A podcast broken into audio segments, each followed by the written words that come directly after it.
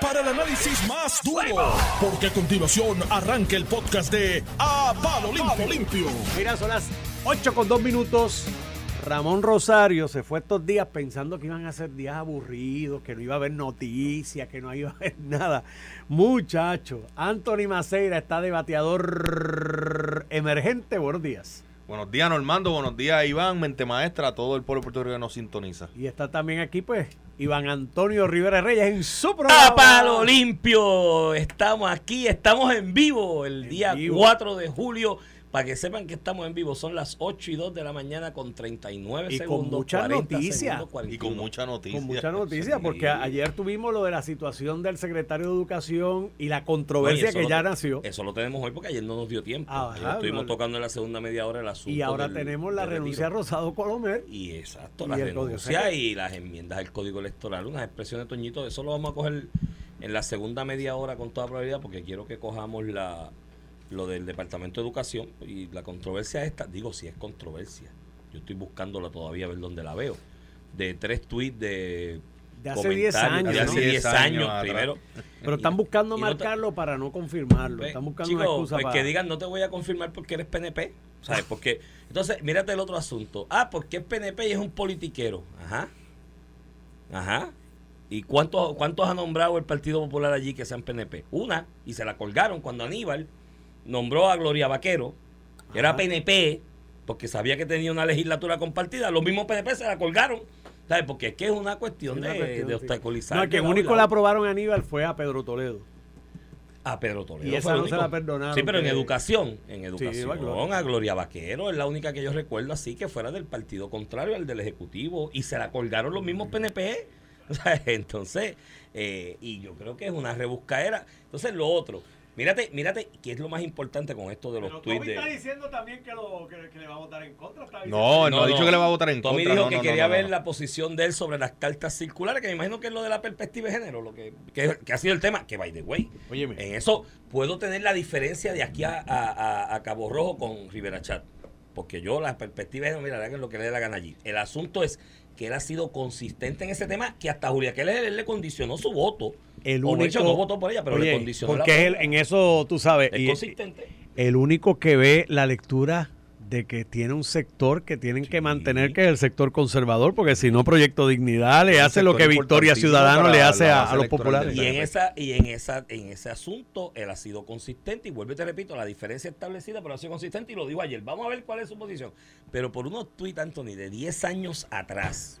Y que tampoco estamos hablando de que un contenido, tú sabes, que sea una vez, es contenido político, fuerte, pero no utiliza, que yo recuerde, no utiliza palabras OS. Cuidado con No- las, las palabras esas, porque para mí no existen. Eso de las palabras malas o buenas, para mí las palabras son palabras. Bueno, De acuerdo. bueno, pero y, más cuando son palabras que, que todo el mundo utiliza en, ende. en algún momento dado. por ende. Pero, pero eh, definitivamente son unos tweets de hace 10 años atrás que están tratando de sacar de proporción.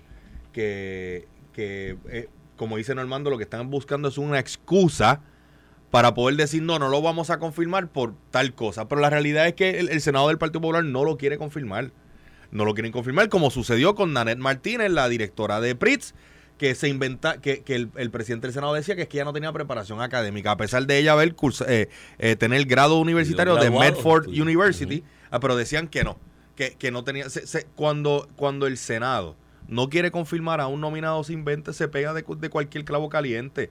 Y en esta ocasión se están, están ya tratando de, sentar esta narrativa, como, como tú dices, Iván, con unos tweets de hace 10 años atrás, en los que hace unos señalamientos que se puede estar o no de acuerdo en la manera que lo hizo o, el contenido, eh, que, ¿verdad? Que, que criticaba al gobierno de Alejandro García Padilla, que hacía unos señalamientos eh, que eran temas hasta de política pública, pero o sea, si eso es lo único que tienen para poderse oponer al nombramiento del doctor Ángel Toledo, de verdad que, que da muchísima lástima que, este, ¿verdad? que, que estén poniendo el- eh, la politiquería por encima de, de la continuidad de las transformaciones que se están haciendo en Mira, el Departamento de Educación. Mira, y, y no tan solo eso, vamos, vamos, vamos a ir por partes. Primero, que eso lo inhabilita y le imposibilita ser, ser confirmado porque a la posición que va a ocupar, ¿no?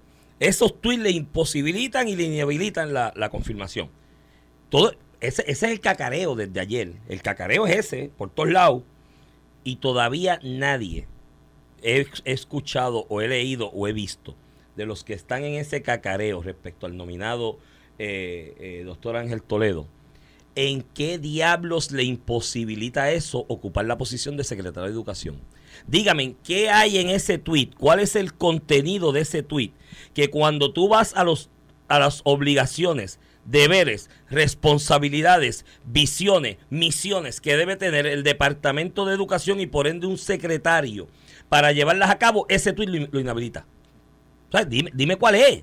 Dime qué es lo que hay en ese tweet que le resta preparación académica, le resta capacidad administrativa, le resta experiencia administrativa, le resta visión sobre el país, le resta la posibilidad de establecer una misión para el Departamento de Educación, le resta el establecimiento de un proyecto académico de verdad y una renovación eh, académica en el Departamento de Educación que tanta falta hace, porque no es chavo. Lo del Departamento de Educación no es carencia de billetes, ahí hay billetes que se acabó, casi 4 mil millones de pesos. Ahí lo que hace es falta una renovación de la visión académica del Departamento de Educación, el establecimiento de una filosofía educativa que diga para qué vamos a enseñar porque estamos corriendo con un modelo educativo diseñado para crearle empleados a una fábrica, que era el modelo en Puerto Rico de los 50 y los 60. Y ese modelo se acabó. El modelo de crearle estudiantes, trabajadores, de los estudiantes que entran al departamento para trabajar en la línea de producción de la fábrica, de la industria, ya se acabó. Díganle adiós. Eso ya no es la realidad económica y social de Puerto Rico.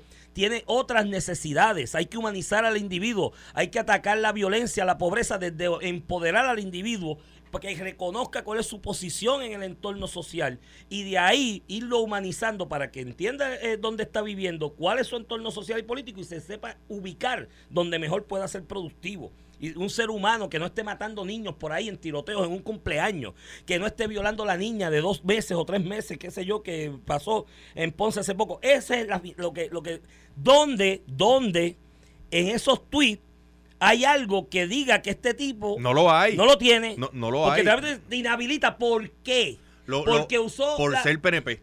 ¿Eh? Eso es todo. por ser PNP, por ser estadista y por obstaculizar a Pedro Pierluisi. Vamos al contenido de los tweets. El, el, doctor Ángel Toledo, y por si acaso, hago el paréntesis, y lo, mira, ayer en la, en la página 12 del vocero hay una columna que yo escribí sobre el tema, precisamente ya anunciado que él era el, nominado, se titula secretario o líder para el Departamento de Educación y toco lo que conozco de él, por si acaso no es amigo mío, no es pana mío, no jugamos bolito y hoyo, no, no bebemos café juntos. Hace como nueve años que ni lo veo ni sabía de lo que era su vida. Me enteré ahí pues, después de la, de la designación de que fue secretario auxiliar de Asuntos Académicos ahora en el Departamento de Educación, pero, sí lo conozco de la Universidad de Puerto Rico cuando fue profesor allí y yo era estudiante en el Departamento de Ciencias Políticas. Sí lo conozco de la profesión de la abogacía porque de parte de hacer su doctorado en Ciencias Políticas hizo su, su, también eh, en la Escuela de Derecho se revalidó, fue abogado practicante, me lo encontraba en los tribunales, en los pasillos de los tribunales y en otros lugares donde los abogados nos encontramos en la práctica. Además hizo una maestría en Administración Pública, escuela graduada también por la que yo fui estudiante y pasé. De hecho fue bastante eh, simultáneo en, tiempo, coincidente en tiempo, los dos procesos de, la Escuela Graduada de Administración Pública, el de él y el mío. Eh, y, pero no es amigo mío, lo conozco mira, vamos a, vamos a lo de los tweets y aclarando eso para que nadie venga a decir, no, es que es amigo, no, no, lo conozco, pero no es amigo ni nada por el estilo. Y de lo que conozco de él, sí te puedo decir, Anthony, antes de ir al contenido de los tweets, que es una persona que tiene visión sobre el país, porque sí tiene una visión de a dónde debe ir el país, y eso sí lo he conversado en las coincidencias allí en la universidad y en los pasillos del tribunal. Entiende, al igual que yo y mucha gente en Puerto Rico, que no vamos por el mejor camino, que hay que cambiarlo que la educación es un catalizador necesario para ese cambio social y económico que llevamos. Todo eso él lo entiende y le duele el país, le duele el país. Y esos tweets lo que demuestran es que le duele el país. Ah, que el recurso literario o el recurso metafórico que utilizó para referirse a una situación que a él le molestaba como ciudadano, como ser pensante, como ser social, a usted no le guste, pues mire, eso es otro problema. Pero mírate el tuit. Una decisión de Alejandro García Padilla sobre el asunto de la economía y que vamos a salvar las finanzas, que yo diferí también. Cuando yo lo vi, yo dije, yo, y, militante del Partido Popular activo en aquella ocasión. Y yo vi, y vamos a salvar las finanzas, ¿cuánto? Y yo dije, mira, no, flaco, aquí hay unos problemas que, esto era mi análisis en mi casa, que hay unos problemas estructurales que no se van a resolver con esto el asunto, vamos directo a una quiebra. Finalmente fuimos a una quiebra. Pues la expresión del, del, del, del, nominado en ese momento fue en el 2013, pues algo así como que estará este en droga o algo así, de que mira lo que dice cuando... Anthony, ¿cuánta gente en este país en el recurso metafórico cuando habla de que viene un muchacho, un sobrino, un primo, hasta un hijo, si al hijo mío se lo digo yo a veces cada vez a cada rato que me viene con una cuestión que yo pienso que es irracional, le digo, pero tú estás en droga o te ha pasado algo, ¿qué pasa por tu mente? Eso lo dice medio mundo en el país. Y ese recurso literario metafórico lo utiliza la mitad del país cuando quiere referirse a alguien que está diciendo algo que le parece irracional. Ah, ya eso hay que desgarrar. Dios mío, qué ofensa. Qué ofensa más grande. Y cuando aquí uno se para y le dice corrupto a medio mundo, ¿no? Y al partido, y eso es un niño corrupto. Entonces, ah, eso no es ofensa, pero entonces eso sí es la gran ofensa. ¿Cuál fue el otro? Ah, el chiste del payaso. Oye, qué bueno, by the way. a mí me quedó, me quedó, me quedó, a mí me gustó. Yo me reí cuando lo, yo no lo leía en aquella ocasión, lo leí ahora cuando lo publicaron. Y yo, este está bueno y me, hasta me reí. Porque además demuestra para tú tener sentido del humor tienes que tener inteligencia y tienes que ser capaz, porque si no, no puedes tener sentido del humor o no lo entiendes. Entonces, dime de eso qué es lo que inhabilita. Hay algo que se llama hipérbole retórica, que por más que tú lo leas, sabes que hay de alguna manera la intención de ponerle jocosidad a un comentario para captar la intención del que lo está leyendo, del que lo está leyendo entienda a lo que te refiere. Entonces, eso es lo que lo imposibilita. No, al contrario. Para mí, leer esos tweets, ¿tú sabes lo que me demuestra? Lo que ya yo había percibido de él cuando estuvimos allí en la Universidad de Puerto Rico, coincidiendo en el tiempo, de que es un ser pensante, que, que siente por el país, que quiere un mejor país, que, que se atreve a decir lo que siente por ese dolor y sufrimiento que siente cuando ve que el país ve por el camino incorrecto. Y yo quiero un secretario de educación así, ¿oíste? Yo quiero un secretario de educación que sienta por el país, que le duela el derrotero por el, que ve el país, que no es bueno, que le duela la violencia que hay, que le duela la falta de educación, que le duela las consecuencias de pobreza que sufre el país por la falta de educación y la falta de un proyecto educativo coherente. Yo quiero un secretario así. A mí no me gustaba el anterior. Y lo dije aquí 20 veces, tuve diferencias aquí con Cristian Sobrino, que un día hablamos de ese tema, con Ramón de ese tema, porque para mí era un burócrata el que estaba, oye, buena gente, Tremendo tipo, lo conozco desde que estaba en los asuntos de educación especial y demás, que eh, eh, de hecho él estaba en un bufete privado para aquella ocasión que tenía que contratos con el Departamento de Educación y yo tuve casos en los tribunales que tenían que ver con los programas de educación especial que él iba representando al Departamento de Educación a través de ese bufete. Tremenda persona, buen profesional, buen abogado, conocía el sistema, pero aparte de la buena persona y el buen agentón que era, para mí era un burócrata que, lo que, su misión era mover el papel del escritorio A al escritorio B y que los huequitos, como las figuras estas geométricas que uno le da a los nenes cuando chiquitos, que tiene estrellitas, circulitos, cuadritos, pues él conocía el Departamento de Educación en los administrativos y sabía meter la fichita donde iba. Ah, estaba en la estrellita, estaba aquí, porque lo conocía y chévere. Pero eso no es lo que yo quiero para educación, porque mira por dónde va el Departamento de Educación el Departamento de Educación hay que virarlo patas arriba. Hay que crear un verdadero cambio en, la perspectiva académica del departamento. Y yo quiero un individuo como Ángel Toledo que tiene visión de país, entiende los entornos políticos, sea profesor de ciencias políticas, es su preparación formal, entiende los entornos políticos del país, le duele el país, tiene una visión para el país y que él, desde esa visión que tiene para el país, desde el departamento, pueda hacer los cambios para llegarla y para traerla. Y eso es lo que yo quiero.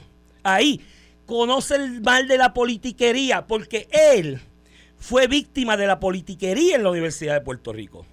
Explícale este eso a nuestro Este profesor, doctor Ángel Toledo, era profesor de estos de contrato que te dan allí a veces en la Yupi, que es el negocio más flojo del mundo. Porque das clase cuatro meses y lo que te dan es como mil y pico, dos mil pesos Sí, por una se- clase, se- pierde el chavo. Se cobra por, se cobra por curso, cada no se cobra por mes ni por quince. No, es el negocio. Yo estuve un par de años en eso y dije, mira, esto no es negocio. Por más que me duela, y amo la universidad y creo que le debo parte de lo que soy hoy. a univer- bueno, no parte no, lo que soy hoy a la Universidad de Puerto Rico y al sistema educativo de buenos maestros que tuve en algún momento. Pero es un negocio malísimo porque pierdes chavo. Cuando divides la cantidad de horas de en preparación, corregir exámenes, dar la clase, te sale a, a, 5 pesos la hora casi. El asunto es que era profesor. Surge en el Departamento de Ciencias Políticas de la Universidad de Puerto Rico en Río Piedras en dos ocasiones, no en una, en dos, la, la convocatoria para una plaza profesor titular. Mira, después hacerte catedrático y demás. Él reunía todos los requisitos. Este era el individuo que yo miraba allí, que de los que reunía todos los requisitos. Recogió sus papelitos y los llevó. Sometió. Sometieron dos o tres personas más. Cuando tú analizabas, yo estaba en la Junta Universitaria cuando, cuando esa ocasión, cuando tú analizabas los documentos de todo el mundo y, y analizabas los papeles de todo el mundo, el único que cumplía con los requisitos de la convocatoria era él. Los demás no. Y tú sabes lo que hacían en la Universidad de Puerto Rico. Cancelaban la convocatoria para no darle la plaza a él porque era PNP, porque siempre ha sido PNP, era estadista, era, todo el mundo lo sabía allí. Él era el profesor estadista de ciencias políticas. Todo el mundo hablaba. Y Ángel Toledo, ¿quién es? El PNP que da clase allí, creo que daba sistema político de Estados Unidos y otras cosas más. Eh, el PNP ese. Y cancelaban la plaza, brother. La cancelaban para no dársela a pesar de que tenía todos los méritos. Mientras otros, a otros, a otros allí, y yo sé que uno de ellos me escucha, ¿no? Y anda por ahí bien opinado, opinado sobre las cosas del país. A otros que no llenaban los requisitos, le creaban y le inventaban cursos para que dieran clase allí mismo en ciencias políticas con la mira que después se hiciera catedrático en otro, en otro recinto. Y a él se la negaban porque era PNP. No en una, en dos ocasiones le pasó eso allí, en la Universidad de Puerto Rico. Así que si alguien sabe las consecuencias adversas de la politiquería dentro de una institución, es él. Y mañana me puede defraudar. Y si es confirmado, que lo dudo, porque con, los, con, esta, con esta melcocha que han formado innecesaria, eso es que no lo quieren confirmar. Porque no lo quieren confirmar y Pero si mañana lo confirman, vamos a decir hipotéticamente que lo confirmaron y llegó a secretario de Educación, mañana me puede decepcionar. Oye, no sería la primera vez que alguien me engaña en la política y que me decepcionan sus actuaciones después de que yo deposito su confianza y mi apoyo ¿no? en esa persona. No sería el primero ni será el último. Tampoco. Mañana me puede defraudar y ser un politiquero allí dentro y, y echar por la borda esa opinión que yo tengo de él, ¿no? Pero yo entiendo que es una persona que porque lo vivió en carne propia las consecuencias adversas de la politización partidista dentro de las instituciones, no querría llevar ese mismo modelo de educación. ¿no? Y yo creo que tiene la visión, le duele el país. Yo mi recomendación, y lo pongo ahí en esa columna del periódico El Vocero, en el día de ayer, y les recomiendo que la busquen, creo que no la han subido en la, en la página digital, después yo verifico para que la suban también, pero la pongo en mis redes ahorita. Mi recomendación a él es que empiece por el principio, comience por el principio. Sentar a las mentes del país en el área pedagógica y educativa y académica a establecer una filosofía educativa. ¿Para qué vamos a educar en este país? Ya el Departamento de Educación no se trata de los chavos, porque hay chavos. No se trata.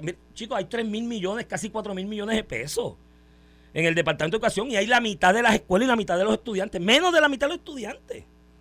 Con 3 mil millones y pico de presupuesto, ahora mismo lo que hay son 200 y pico de mil estudiantes. Cuando eso se corrió con presupuestos similares para 700 mil estudiantes, ¿cómo es posible que tú tengas casi una tercera parte de los estudiantes, el mismo presupuesto, que es, la partida más grande por mucho del presupuesto del país, se come una tercera parte prácticamente del presupuesto del país y el sistema educativo siga mal y lo que siga saliendo a la calle sea deficiencia y las métricas que se establecen salimos en el 1000, en el 2000 en el mundo, ¿no? ¿Sabes? No es posible, pues yo espero, chicos, y a los de la legislatura dejen la cosa chiquita, eso son niñerías, eso del tweet, que si eso, eso son chiquilladas, mano. Bueno, vea, el, mi- el vea mismo, lo profundo. el mismo al Alejandro. García Padilla, que es contra quien eh, y- eh, realizó estos tweets y, y por los cuales hay personas que están ofendidas, más ofendidas que el mismo exgobernador Alejandro García Padilla, dijo ayer aquí en Noti1, y cito, le pido a los senadores como puertorriqueños que lo evalúen en sus méritos. Esto, si afecta o no sus méritos, cada cual tendrá su opinión. Y, y- y, pues dijo, ¿verdad? Y, y continuó hablando del tema. Pero ya, cerrada la página, pasada la página. Eh, eh, co- eh, como dice Iván, aquí hay, aquí, hay, aquí hay sustancia por la cual se debe evaluar al, al Pues nominado claro. o, o el ya nombrado en receso secretario de Educación. Y, y que estemos, este- estemos perdiendo nuestro tiempo en discutir el contenido de los tweets de hace 10 años atrás. Pues mira, ayer salieron ya, fantástico, se, eh, se, se pasó la página. Y, y como dice Iván, mi consejo a él, mi consejo a- al, al secretario de Educación, doctor Ángel Toledo, es que ya no hable más de los tweets. No. Porque precisamente logra, logra la- quienes lo quieren col- colgar, logran su, su propósito cuando lo desenfocan y lo obligan a salir a hablar de eso. Eh, eh, eh, ya él habló de eso ayer y dio su reacción sobre ese tema ayer, pues ya ahí quedó. Que se asegure que no haya más esqueletos que le puedan sacar, que sepa que le van a sacar hasta el boleto de tránsito que le dieron cuando tenía licencia de aprendizaje. Que a todos nos Eh, los han dado también. Porque así, eh, eso es lo que le va a hacer el, el Partido Popular y la oposición para, para asegurarse de justificar la decisión ya tomada de no darle paso en el Senado. Pues yo creo que él tiene que dejar de hablar de esos temas, asegurarse que no tenga más nada y enfocarse en lo que dice Iván. ¿Qué es lo que va a hacer él como secretario de Educación? ¿Cómo va a transformar el, el departamento? ¿Qué va a seguir haciendo igual? ¿A qué le va a dar continuidad? Pero ¿qué también va a transformar? Tiene el Back to School ahí encima en ago- en agosto. Ese, eso.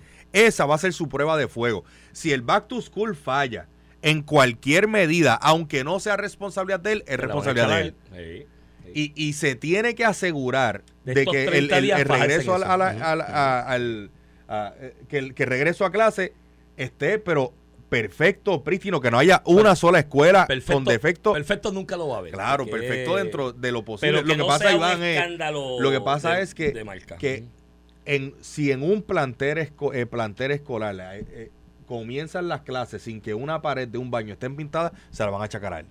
Ah, no, si claro. un plantel escolar no tiene los materiales, se lo van a achacar El a él. operador de se la van a buscar pegar de cualquier clavo caliente para podérselo achacar a él y decir, ya no se trata de los tweets, se trata de la ejecutoria. Y el tema de los tweets, el tema de tratar de estarlo desenfocando es precisamente para que él esté metido en los medios de comunicación, re- reaccionando a esto, en vez de estar allá afuera, supervisando los trabajos, asegurándose de la coordinación con la autoridad de edificios públicos, con, la, con las corporaciones públicas, con las agencias necesarias para poder realizar este trabajo con la supervisión de, de- los contratistas. Eh, esta es su prueba de fuego.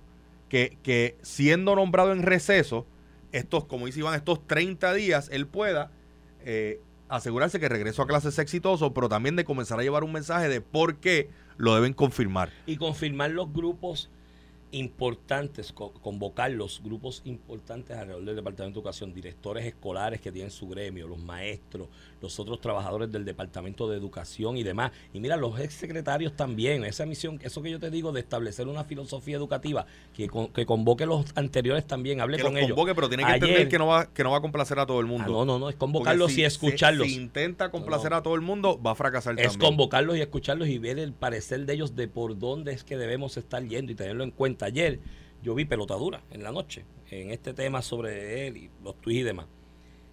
Yo vi allí maestros y otras personas que inicialmente no tuvieron nada malo que decir. Y se le puso el tema de los tweets y tampoco fue que le dieron el- Claro. la gran relevancia. Porque, pues, mira, pues está bien, lo dijo. Eh, eh, ya eso pasó, vamos a ver con lo que viene y lo que va a hacer.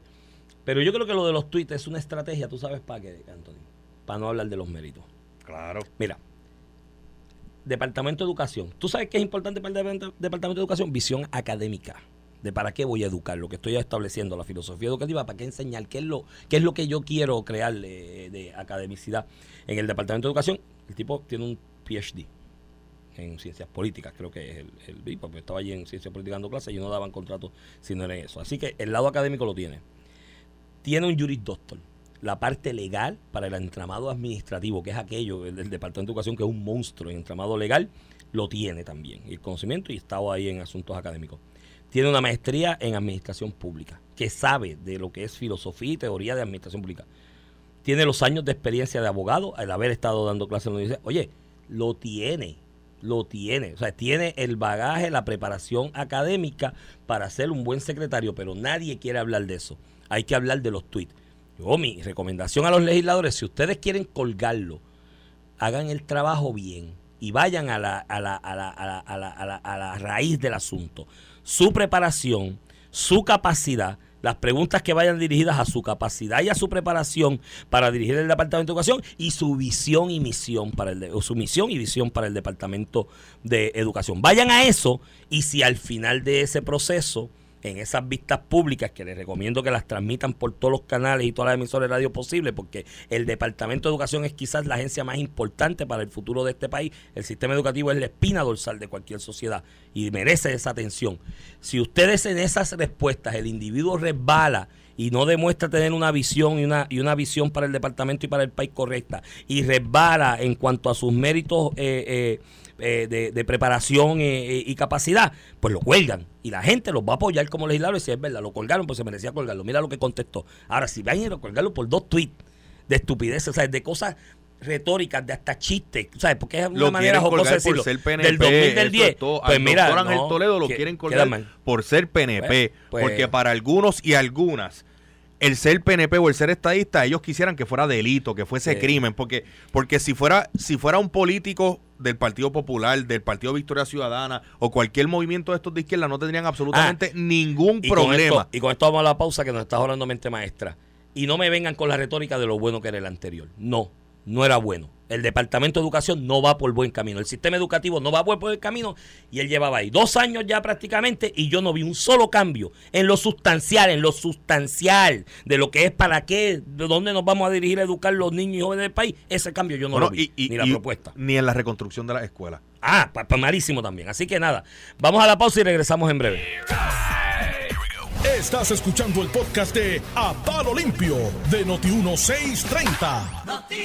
De regreso a Palo Limpio por Noti1630, edición de hoy, 4 de julio del 2023, Día de la Independencia, pero estamos en vivo aquí en A Palo Limpio. Son las 8 y 35 de la mañana y tengo el placer de acompañar nuevamente al licenciado Anthony Maceira en de Pinchiter de por Ramón Rosario Cortés. Buenos días nuevamente, Anthony. Buenos días, Iván. Eh, como tú dices, estamos hoy celebrando el 4 de julio. Eh, estamos aquí en vivo de 8 a 9 y cuando terminemos a las 9 de la mañana pueden ir y saludar al licenciado Iván Rivera en Cataño, Puerto Rico, donde estará pues eh, acompañando al gobernador y a todo ese equipo a celebrar el, 4 de julio allí en Grande y creo que por la tarde entonces se va a trasladar a la Laguna de Condado. ¿Hay fuego artificial allí también? Ah, va a haber un show de luces. De luces. Por, la tardecita, por la noche, pero creo que el itinerario desde la 1 de la tarde van a haber distintas actividades allí para toda la familia. ¿Así? ¿Ah, eh, en la laguna. De hecho, mira, en el parque Jaime Benítez, que es el parque de la Laguna de Condado, de 1 a 1 y 45 está atención, atención. De 2 y 15 a 3 y 45 límite 21. Ah, de 4 y 15 a 5 y 45 la Sonora Ponceña. Y de 7 a 8 de la noche tiene una banda de concierto de Puerto Rico dirigida por el maestro Cuco Peña. Más Y un espectáculo de luces sobre la Laguna de Condado. Entonces hay transportación libre de costo desde el centro de convenciones, desde el tren urbano Estación de Sagrado Corazón y desde el estadio Irán Bithorn. Pues eso es un parizón que estamos todos. De hecho, había tiempo que no veía un 4 de julio así que celebraran de esa manera. Se nota que están ustedes los PNP ¿eh? en el poder. Al Irán por ahí están asimilándonos a, hay, que, celebrarlo, hay que celebrarlo. Y estos días así, eh, de, de hecho, y esto lo hemos hablado antes y hasta fuera al aire, eh. Yo tengo mi opinión sobre los días feriados. Hay, hay unos días feriados que sí, definitivamente como este, creo que son merecedores de celebrar pero sí me gusta cuando se fomenta la actividades familiares y los espacios que uno pueda ir con, toda la familia y disfrutar para todos los gustos, para todos los colores. Debe haber más de eso en Puerto Rico, independientemente de que sea una festividad o un día oficial, este nada, porque sea parte del entorno en cada lugar. Digo, en un país en quiebra es más difícil que eso se promueva desde el Estado, desde las autoridades eh, públicas, ¿no? Porque ciertamente la situación económica es precaria para los municipios y para el gobierno central y eso es una, una realidad. Pero mira, muchas veces no necesitas mucho dinero, lo que necesitas es coordinación de voluntad. Eh, en Estados Unidos tú ves en N número de counties, ciudades, que la, la, la, municipalidad o la esfera pública no tiene mucho dinero, pero tiene una persona que se encarga de que con los privados, el comerciante, el artista, el auspiciador privado, el promotor, eh, a cuenta del auspicio privado y de hacer organizar el espacio de una manera que ciertos intereses publicitarios puedan exponer sus marcas y sus productos, se le da ese tipo de, actividad. Eh, siempre escogen, qué sé yo, que si un fin de semana al mes o uno cada dos meses. Caguas hacía algo similar, se llamaba el fresco, creo que era, que era una actividad que eran unos viernes específicos del mes, eh, que, que no era necesariamente ¿Se pasaba gasto. bien? Sí, sí, excelente. No era necesariamente gasto del municipio en general, que hicieron una pequeña inversión la municipalidad eh, en, en la coordinación con los entes privados. Y sí, darle ese espacio de, de, de- de esparcimiento y de relajamiento a la, so- a la ciudadanía es muy importante. Eso ayuda incluso hasta para la seguridad. Si tú apoderas las calles en manos de la gente, hay menos criminalidad. El ladrón, el criminal, se, se, se aprovecha de dos variables esencialmente. La oscuridad y la soledad. Calle sola, cuadra sola, sector solitario, de poca iluminación. Dice, aquí el que está pasando es presa fácil. Si tú tienes mucha gente en las calles, se aguanta porque no voy a...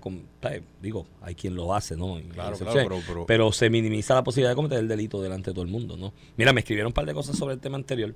Alguien me dijo, si aquí hicimos renunciar a un gobernador por un chat de cuatro chistes, imagínate lo que le van a hacer a un secretario de, de educación. Ay, el chat era privado, los twitters son públicos. Y me escribió un amigo... publicada, editada, Eh, y me, publi me sí, editado, un chat editado. Pero mira, me, me sí, porque qué casualidad que, que sacó el chat nunca sale en el chat. Más que para decir, ay, ponte en bien, muchacho. Ay, mire, mi hermano. Entonces, y la gente veía eso. De hecho, es algo similar de lo que te decía ahorita. Todo el mundo está imposibilitado por los tweets, pero dime por qué. Con el chat era lo mismo. Yo tuve aquí diferencias con grandes amigos. Me decían, no, que el chat, los delitos. Y yo, ¿cuáles son los delitos? en el chat, ¿cuáles son? Dime, di- ¿de qué hay? ¿Cuál es el delito? Y pero nada, eso es ya historia pasada. Y un amigo que, que muy leído y que está siempre al tanto de los de las situaciones políticas del país y un estudioso el tema, me escribe algo que tiene razón y me dice, ven acá, pero en Fortaleza no tienen una gente para hacer un background check de esas redes sociales de los que van a nominar.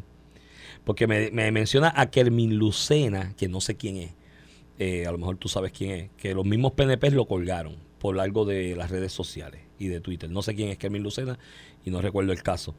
Y me dice que la procuradora de las mujeres que nombró Pierluisi, la que dirigía el hogar este, la ONG, de allá de Calley, a, la- a Bueno, ella, a ella se le- es el, el CPA que la exgobernadora Wanda Vázquez nombró para Contralor. Ah, cierto, ya, ya, En- ya, en ya. 10 minutos el nombramiento estaba, Estaba muerto, colgado. pero ahí, fíjate, yo creo que ese es un buen ejemplo de un contraste. Y ahora con este. en, pero- en el caso de Kermit Lucena, los tweets eran uno, eh, creo que eran más cercanos en tiempo, pero eran de índole racista. Ah, ¿verdad? Los, los tweets de, de Kermit Lucena que el Senado, eh, yo creo que no lo llegaron a colgar. Pero porque- ahora, ahora haciendo memoria, no me acuerdo bien del caso, yo creo que no era que él lo tuiteaba, fue que retuiteó algo de...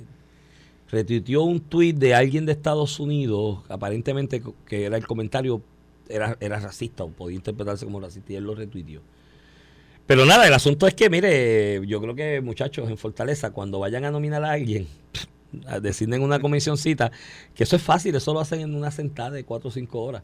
Y vayan por todas las redes sociales de esa persona y lo que vean, le digan, mira, estamos en el siglo XXI, todo el mundo lee esta cosa y tú puedes ser el mejor del mundo y porque pusiste un chiste indiscreto un día en redes sociales.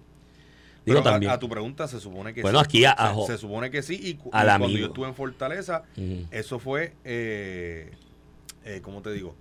Era parte de... Era parte de lo que nosotros hacíamos an- cuando se decía, mira, pues queremos, el gobernador quiere nombrar a, a Iván Rivera para esta posición, lo primero que tú haces es un Google Search de Iván, tú lo buscas en el sistema de, de tribunales para ver los casos que pueda tener y definitivamente le, le miran las redes sociales. Otro caso fue el subcontralor electoral, eh, ¿verdad? Eh, recuerden, en la, la oficina de control electoral, el contralor electoral es de un partido, en este caso pues del Partido Nuevo Progresista, el subcontralor es de otro partido, eh, que en ese caso pues era del Partido Popular y él había hecho, un- habían unos tweets eh, que se burlaban del niño Jesús. No sé si tú recuerdas eso. Ah, eso era eso fue Obed también y de oye un chiste y, Y- oye pero y, y buen chiste también pero Pero- pero, pero son- le cayeron arriba con eso por Pero yo creo que contrasta grandemente con, con los mensajes que, que, ¿verdad? que están creando toda esta controversia alrededor del Sí, es otra cosa, no, acá hay un uso de literario, un uso metafórico para expresar. De hecho, a mí me encanta la idea de que haya una persona nominada para educación que sufre el país, que tenga, se sienta la necesidad de opinar sobre las cosas del país y que tiene diferencias sobre ellas, pues eso para poder un, un, un- un robot allí, pues no pongo nada, ¿me entiendes? Mira, Iván, hubo, eh, de hecho, hubo una persona que iban a nombrar antes que a mí, a- como secretario de Asuntos Públicos, Sí, yo Eh, recuerdo quién es. Después lo nombraron. que después lo nombraron y duró creo que José un Sánchez día. Acosta fue, fue parte de este programa desde... desde- bueno, yo comencé con, con Joe aquí, que es mi amigo. Cuando el gobernador lo iba a nombrar, su equipo, que yo no era parte de su equipo en ese momento, hace una búsqueda y encontraron unos tweets de él burlándose de la entonces primera dama. O sea, y eso es y eso es lo que lleva a que el gobernador en aquel momento no, no lo Sí. nombre. Sé que él Eh, estuvo considerado para eso en- antes que tú. Antes que yo, considerado, sí. antes que yo. Y luego eh, Wanda Vázquez lo llegó a, a, no, a no nominar. Porque Lo eso no nombró. requiere, lo nombró porque es un nombró nombramiento de confianza. Soto. Sí, es un nombramiento de confianza y también le sacaron unos tweets de críticas a Tata Charboniel y a algunos PNP y a Rivera Chat y demás PNP. y le cayeron arriba y pues ahí yo dije, la gobernadora en aquel momento decía que no iba a correr y yo decía, y por si acaso paréntesis, José Sánchez Acosta, la persona que estamos haciendo referencia, estuvo en este programa, yo comienzo en este programa gracias a él, ¿no? Y a sus invitaciones para que lo sustituyera en ocasiones y después complementando con él cuando la seguía José Bay y es mi amigo, ¿no? Por si acaso, es, es mi amigo. Eh, así que lo que diga está, estoy sugestionado en ello y es completamente subjetivo a mi opinión.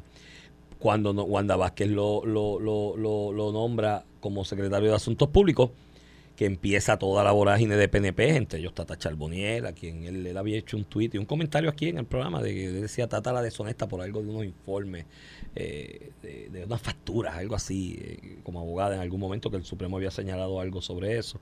Eh, había hecho críticas de Rivera Chat y demás, y comenzaron los tiros y yo dije, bueno, aquí vamos a saber si Wanda Vázquez va a correr para la gobernación o no.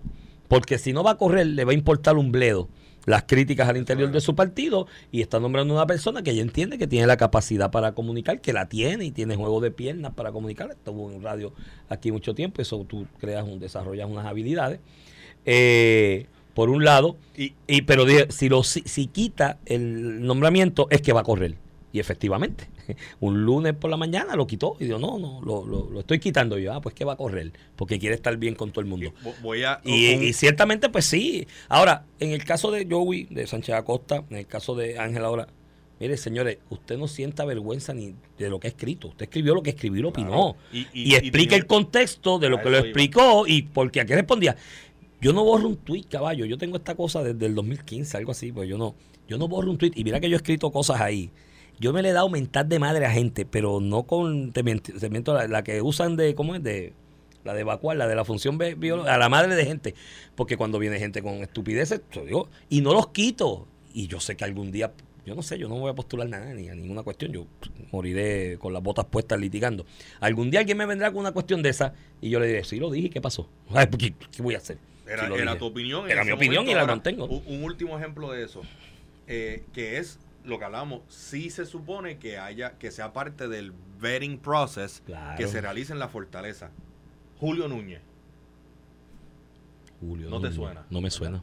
porque Julio Núñez iba a ser nombrado director de Bellas Artes por Ricardo Rosselló. Sé quién es Julio Núñez. Él, es- él es comenta sobre asuntos de farándula y demás y ha organizado eventos Y también. no lo fue porque cuando su equipo hizo la búsqueda encontró unos tweets sexuales de pornografía de, de hombre. Ya, eh, y el gobernador dijo pues sí, sí. yo no puedo nombrar a una persona que esto es lo verdad el, eh, lo que tiene en su red porque no representaba pero verdad ya también eso es otra índole. Ahora eh, a lo que voy es sí para contestar tu pregunta la historia tiene distintos casos en los que se hizo una diligencia Ujú. previo al nombramiento y ya sea o no se nombró a la persona porque se entendió mira va a ser demasiado problemático esto o en, en otras ocasiones se le decía a la persona, Gallos, cierra tus redes, abre en el- cuenta nueva. yo en el Porque caso- aunque a lo mejor no fuesen, eh, ¿verdad? Pues eh, fuerte, no era contenido pornográfico, etcétera, sí eran, pues a lo mejor eh, controversiales y para evitar controversia se Yo- decía, mira, Anthony,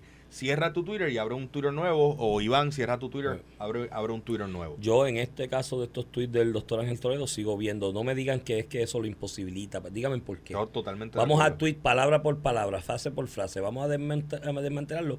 Vamos a hablar de las capacidades y la preparación y vamos a hablar de las funciones de un secretario de educación. Y me dicen por qué.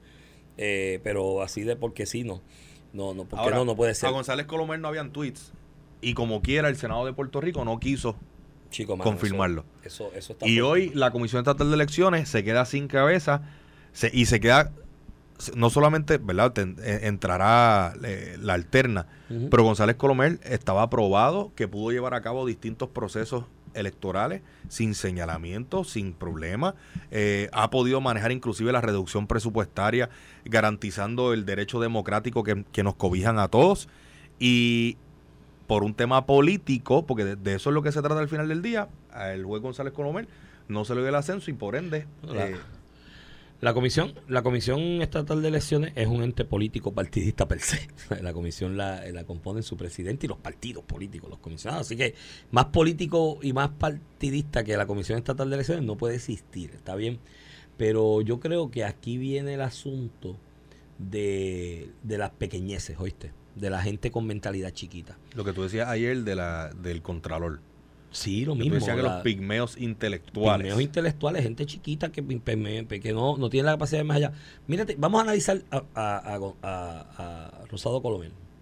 Rosado Colomel, ¿en qué momento entra Rosado Colomel a la Comisión Estatal de Elecciones, Anthony? En el peor momento posible que ha vivido la Comisión Estatal de Elecciones desde que la conocemos como ente establecido.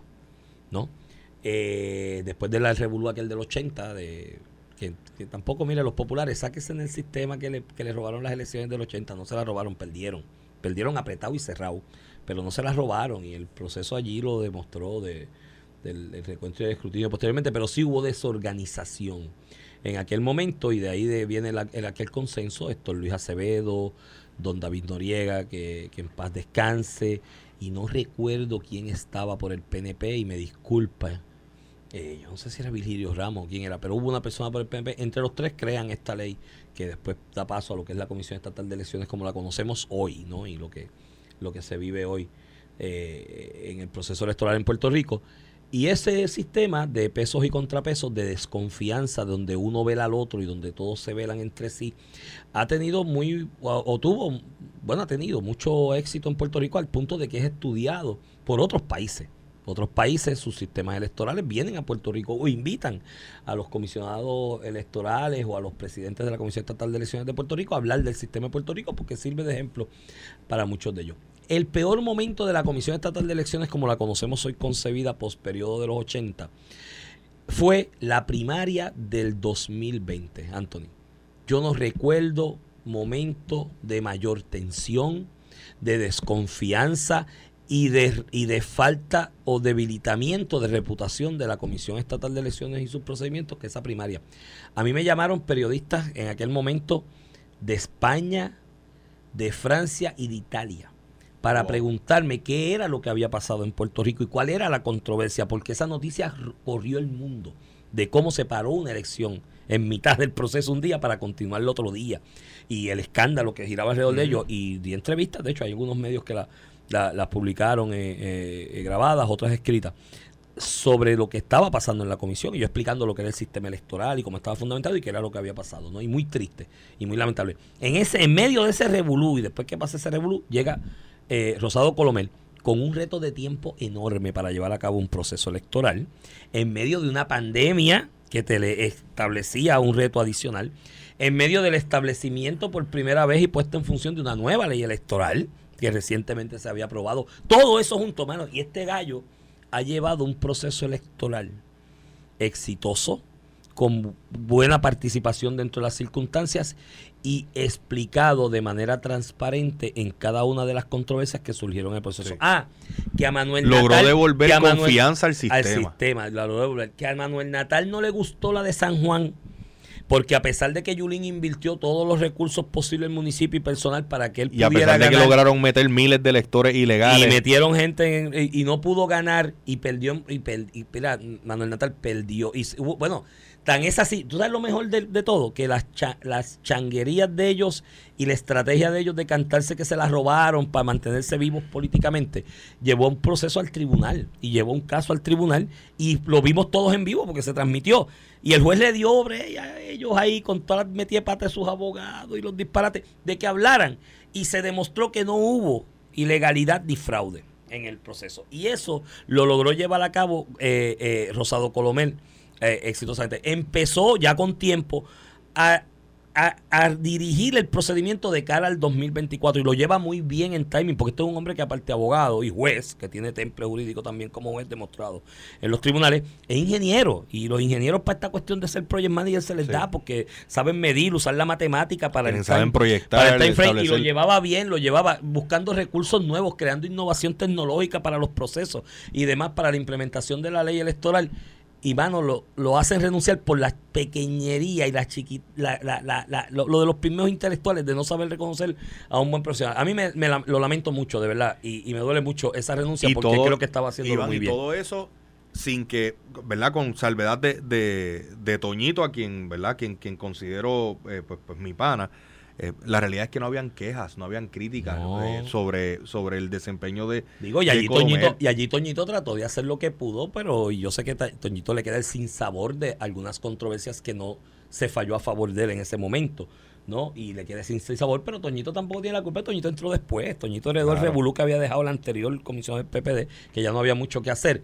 Ahora sí sobre Toñito, y con esto me despido y nos despedimos, Anthony, en dos minutos, porque ya mente me está haciendo señas, y eso que es 4 de julio y que no había tema. Algo que dijo Toñito esta mañana aquí, Toñito, con el aprecio y el respeto y deferencia que te tengo, tienes que explicarme algo, mano. Y me puedes llamar hoy, escribirme y lo conversamos y me lo explicas por qué. Toñito, en la entrevista sobre esta controversia de, de Rosado Colomel y la aprobación del código electoral por parte de los populares sin consultar los PNP, que lo va a firmar, se supone, un gobernador PNP, ahí ahí aplica Anthony eso de decirle a Jesús Manuel, tú estás en droga, muchacho. Cuando, sí, sí, sí. digo, y por si acaso, retor, y pólvora retórica. Jesús Manuel, retórica, Je- ¿no? eh, Jesús Manuel es un a alma- a. Jesús Manuel es un alma de Dios y es un canto de pan. No, yo sé que no es una persona que tenga vicios de droga ni nada por el estilo, una muy buena, un humano cabal, buen padre, todo. Pero en, en la, en la hipérbole retórica, cuando uno le, como según le digo a mi hijo cuando me dice algo que es irracional, tú estás en droga, pues Jesús Manuel, ¿qué es lo tuyo? ¿Cómo tú vas a probar eso sin hablar con el otro? Que es el que lo va a firmar, chico, no lo va a firmar ya, olvídate de eso. Ah, pues hacer chichichi un tiempo, pero perdiste el tiempo. En esa discusión, aparte de eso, Toñito dice que sobre las lo que se propuso, que no es que no es que yo esté en desacuerdo, ¿sabes? No, me, no es mala la idea, de que el periodo de inscripción y solicitud de voto por correo se abra desde el primero de enero del año electoral. Cuestión de que la gente, según vaya solicitando, haya más tiempo para auditar y monitorear esa solicitud. Oye, yo no, no, no, no, no me es antipática la idea, me parece bien. Y que entre más tiempo tenga para chequearse, hacer ese chequeo, que efectivamente esa persona lo solicitó y es un elector bona fide, pues mejor, chévere. Y que le corresponde el voto ese, pues por correo, pues nítido.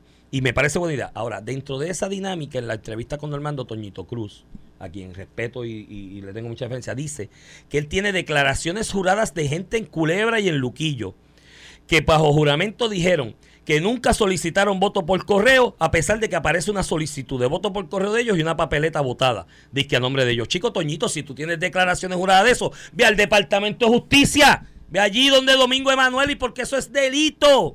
Ahí hay por lo menos tres delitos del Código Penal sin contar los de la ley electoral. Que también hay delitos por el fraude electoral. Chico, arranca con esa. ¿Por qué tú no has ido hoy? Porque no las hoy, tiene. Porque no las tiene, Iván, no la- porque no la sería, puede tener. sería decir que Cotoñito está mintiendo en radio, aquí en vivo y que cogió a A lo Normando. mejor se enredó, a lo mejor se enredó con lo que estaba Normando- diciendo. Contra Normando, que es un alma de Dios, tú no le mientes. Tiene que ser verdad, tiene que tener esa fidad. Y Toñito arranca para el Departamento de Justicia allá. Mañana el de hoy está cerrado. Toñito es un tipo serio. Mañana si él abre. tuviese esas declaraciones juradas, hubiese hecho lo correcto lo que tú estás diciendo, Iván, pero ¿Sabes? no las tiene. Lo que tiene que haber No, sucedido es que a lo mejor era temprano. Oye, ayer era Se confundió, eh, ¿tú crees? víspera de, No, de- no, no, de no, 4 no. de julio, se enredó No, no, eh, en lo que no. estaba diciendo, pero si las tuviera, las hubiese llevado ya. Yo me niego a resistir que Toñito le haya mentido a Normando. Normando es un alma de Dios. Yo, al menos que yo le mentiría en la vida sería Normando, con lo buena gente que. Si- Toñito, si tienes esas declaraciones juradas, por favor, hazle un servicio al país, a la patria, para que esto se discuta a profundidad y aprendamos del proceso todo. Y ve mañana al Departamento de Justicia directo. Llama ya a Domingo Emanuel. Yo sé que Domingo Emanuel, y tú le tocas y dice, Mingo, Mingo, él de abre Mira, que la le puerta. a la Contralora. ¿Ah? Le contestaron a la Contralora, que lo comentamos aquí ayer. Sí, pues ayer tiró a Domingo Manuel Mondón y lo cogemos mañana ese tema. Pero llévale esas afidavis porque ahí hay tres delitos del Código Penal y los que pueda haber de fraude conforme a la ley electoral. Y todos aprendemos. Y que metan preso al que sea, porque el que haya cometido un fraude electoral de ese tipo merece estar preso toda la vida. Porque es la democracia. Arranca para allá. ¿Cómo tú te vas a morder esa información, chico? Y no se la vas a llevar al secretario de Justicia. Así que, Toñito, mañana, mañana espero que estén esas declaraciones juradas en el Departamento de Justicia. y la querella formal.